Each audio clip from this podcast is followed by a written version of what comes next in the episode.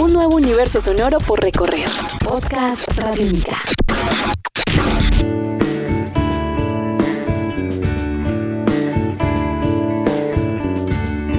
Hola, sean bienvenidos a este espacio llamado El Contraperfil Radiónica, un podcast radiónica en el que conversamos con protagonistas de la música en Colombia y cada podcast, cada edición conocemos su vida a fondo, su historia más allá de los escenarios y las canciones. Mi nombre es Diego Londoño y hoy dedicaremos este contraperfil al músico y compositor colombiano Andrés Correa. Sean bienvenidos, esto es Podcast Radiónica. Podcast Radiónica. Muy bien Andrés, bienvenido al Podcast Radiónica. Es un placer tenerte acá en los estudios de Radiónica Medellín.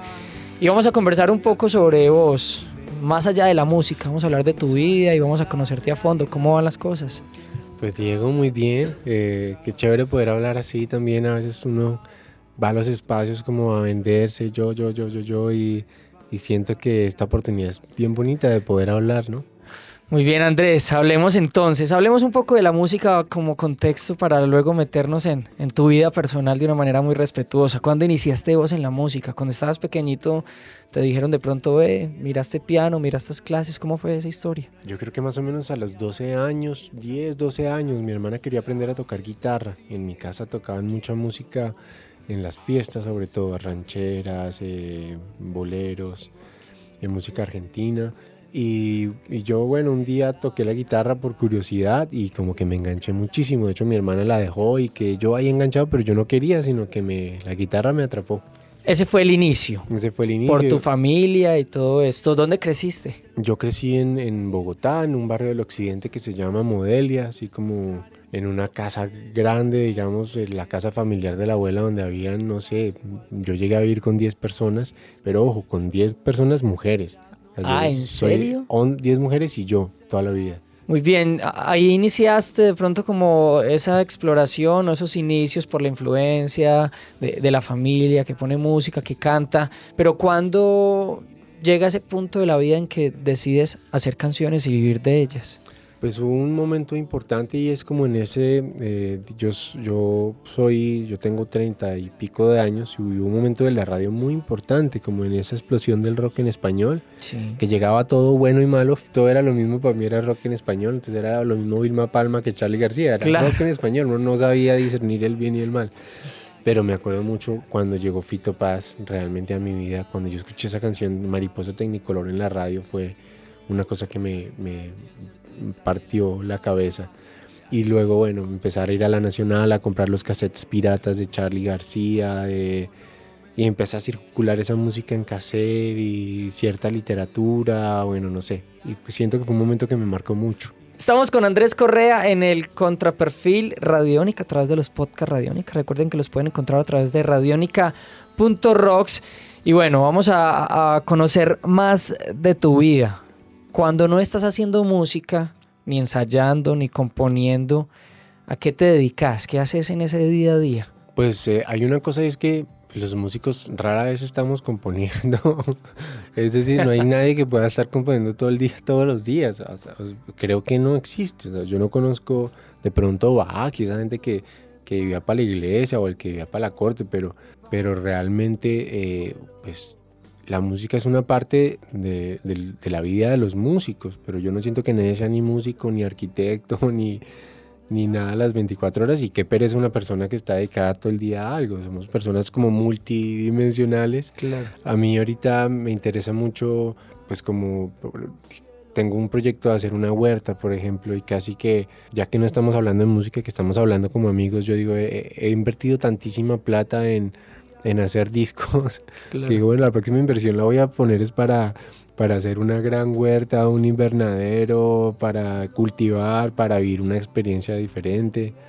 Digamos, a esas cosas me interesan. Le dedico un, un gran tiempo a, a lavar los platos, a hacer almuerzo.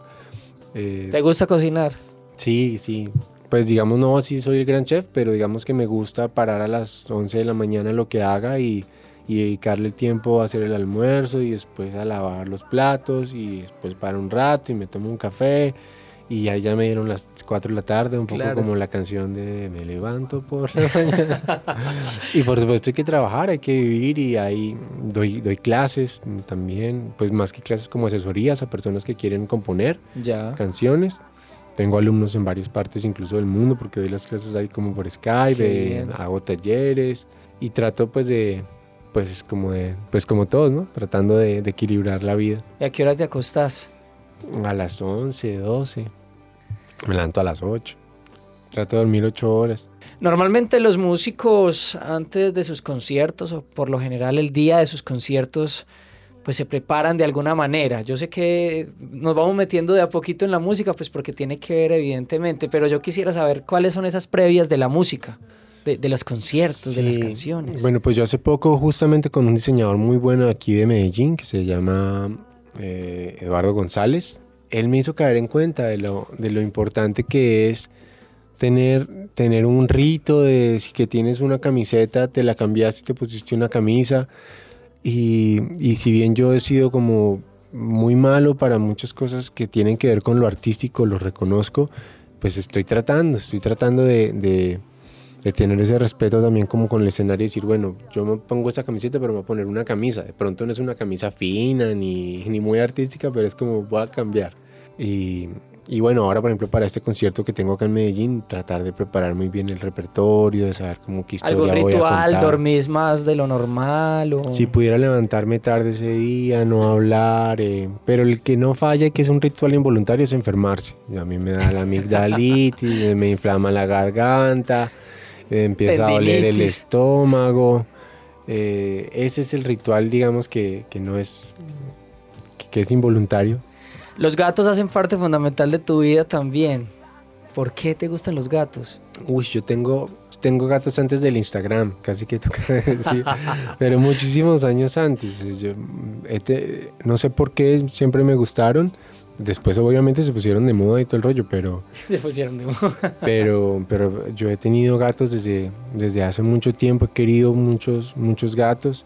Me gustan mucho los animales. En mi casa tengo dos gatos, tengo cuatro perros, un loro, tuve tortuga.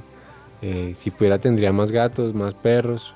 Y me gusta mucho como la energía de los gatos. Todos mis gatos han sido tranquilos. Andrés, vos vivís eh, a las afueras de Bogotá y sos una persona que en mi concepto pues considero muy capitalina, pero ante todo también muy habitante como de Colombia. ¿Qué significa para vos Bogotá? Bueno, pues Bogotá es, es mi ciudad. Fue una ciudad que paradójicamente no, no, no, nunca llegué a descubrir. Es decir, yo tenía como unos lugares a los que iba, pero, pero si a mí me preguntan dónde comer en Medellín, yo te doy 10 lugares para comer. Si me preguntas en Bogotá, no tengo ni idea. Si me dices acá, ¿a dónde puedo ir a rumbear? Ah, yo te digo, ¿qué quieres? Salsa, yo no sé qué. En Medellín lo sé. Y yo, y yo siento que eso nos pasa mucho a los, a los habitantes de las ciudades y es que no, que no las terminamos de vivir. Casi que yo me apropié mucho más de Medellín que, que de Bogotá. ¿Y qué significa Medellín entonces? No, pues Medellín significa los amigos, significa comer rico. Yo en mi casa solamente como en mi casa.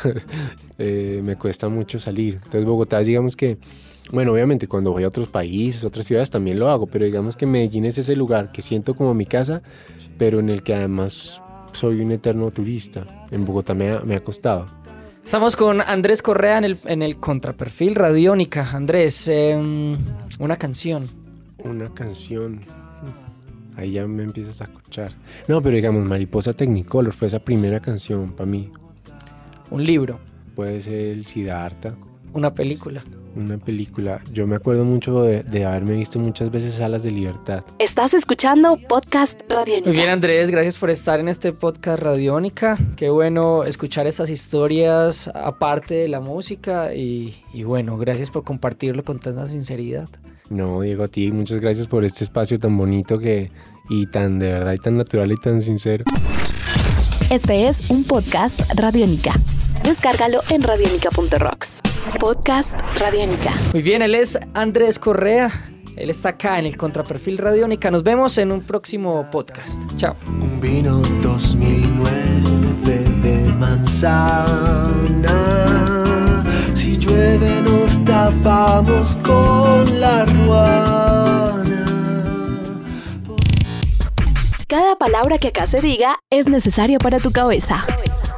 Podcast Radiónica.